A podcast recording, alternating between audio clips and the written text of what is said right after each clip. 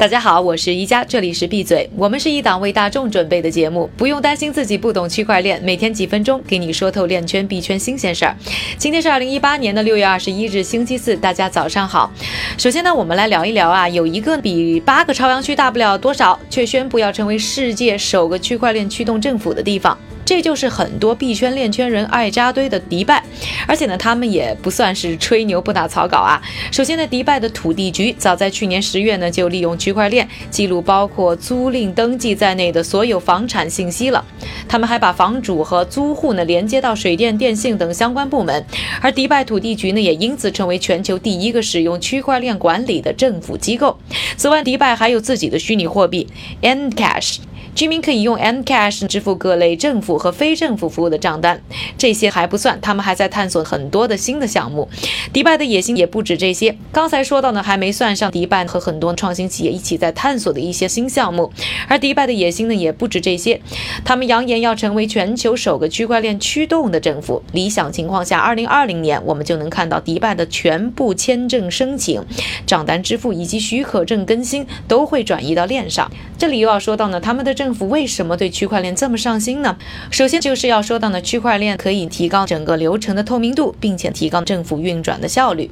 以房地产为例，作为全球第四大高净值人群集中的地方啊，房地产得到区块链的加持，运作会更加的透明，而且更加的快速，可以方便呢更多的富豪来投资。另外呢，就要说到效率啊。当数据上链之后呢，首先意味着政府可以减少很多的人工，因为很多数据的处理和确认呢就不需要人来完成了。另外，政府可以实现的无纸化，不但环保，而且更加的高效。而且大家可以想想啊，自己有多少次抱怨过和政府打交道效率太慢，这些问题都可以借助区块链来解决。迪拜的政府部门呢也算过一笔账，说迪拜每年可以因此节省两千五百一十万个工时，也就是差不多十五亿美元。不过呢，具体执行起来呢也会有一些头疼的地方。首先呢，就是现在的技术还不完善，基础设施呢跟不上。但迪拜呢已经在直面这些挑战。今年开设了区块链及服务的共享平台，让初创公司可以更高效地发布他们的服务项目。政府呢，则可以呢立刻的利用这些技术。而且呢，迪拜还任命 IBM 为区块链首席战略合作伙伴。软件公司也是呢，上过我们区块链之星节目的 Consensus 也被拉去呢做他们的区块链顾问。有了这么多的明星企业来坐镇，虽然呢，目前迪拜的多数项目呢还在探索的阶段，但这场无声的未来城市之战当中，他们很有可能可以赢在起跑线上。今天我们要探讨的第二个话题要关注世界杯。世界杯呢已经开赛一段时间了，各位韭菜们心仪的队伍和球员表现的怎么样呢？今天呢我们就来盘点一下呢那些和区块链有交集的国际球星。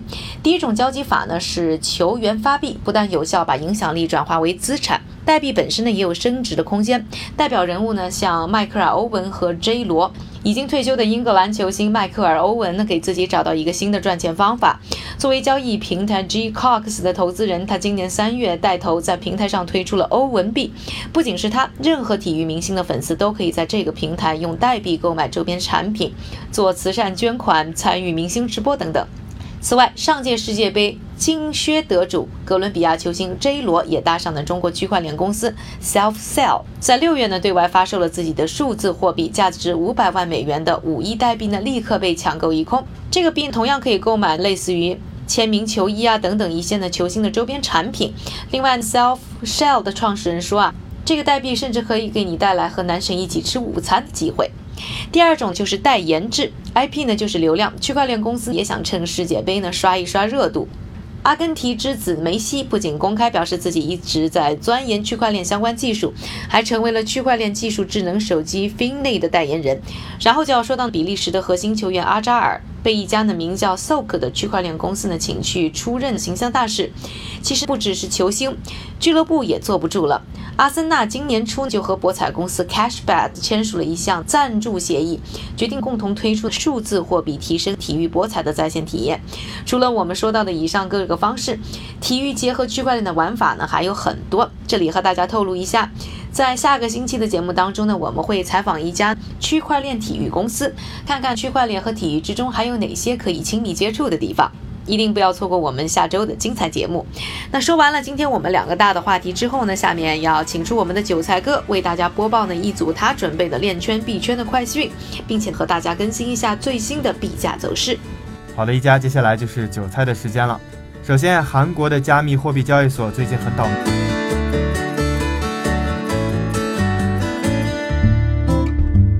其中最大的一家 BitHump，继去年七月黑客事件后啊，再次宣布他们价值三千万美元的虚拟货币不翼而飞。专家推测啊，事故的原因可能是黑客掌握了 BitHump 的热钱包地址私钥，并成功的转移了资金。不过啊，BitHump 大方承诺会承担所有损失，但是这个币价恐怕就一时难以振作起来了。第二条快讯，一直埋头钻研区块链技术的证券交易所纳斯达克终于爆出了好消息，他们跟荷兰银行、欧洲央行等机构共同开发了区块链概念验证平台。这个平台啊，通过区块链技术，可以在短短几分钟内完成保证金追缴通知和抵押品的交付。第三条快讯：纽约的大都会银行透露，他们超过百分之十五的存款都是由虚拟货币的投资者创造的，而他们啊，不但愿意继续支持，而且十分看重数字资产的交易。第四条快讯：澳大利亚税务局呢最近出了狠招，先是把加密货币归类为需要缴纳资本利得税的资产，然后还启用了强制性的一百点身份验证系统，实施数字匹配来调查和追踪虚拟货币的投资者，套路不可谓不深啊。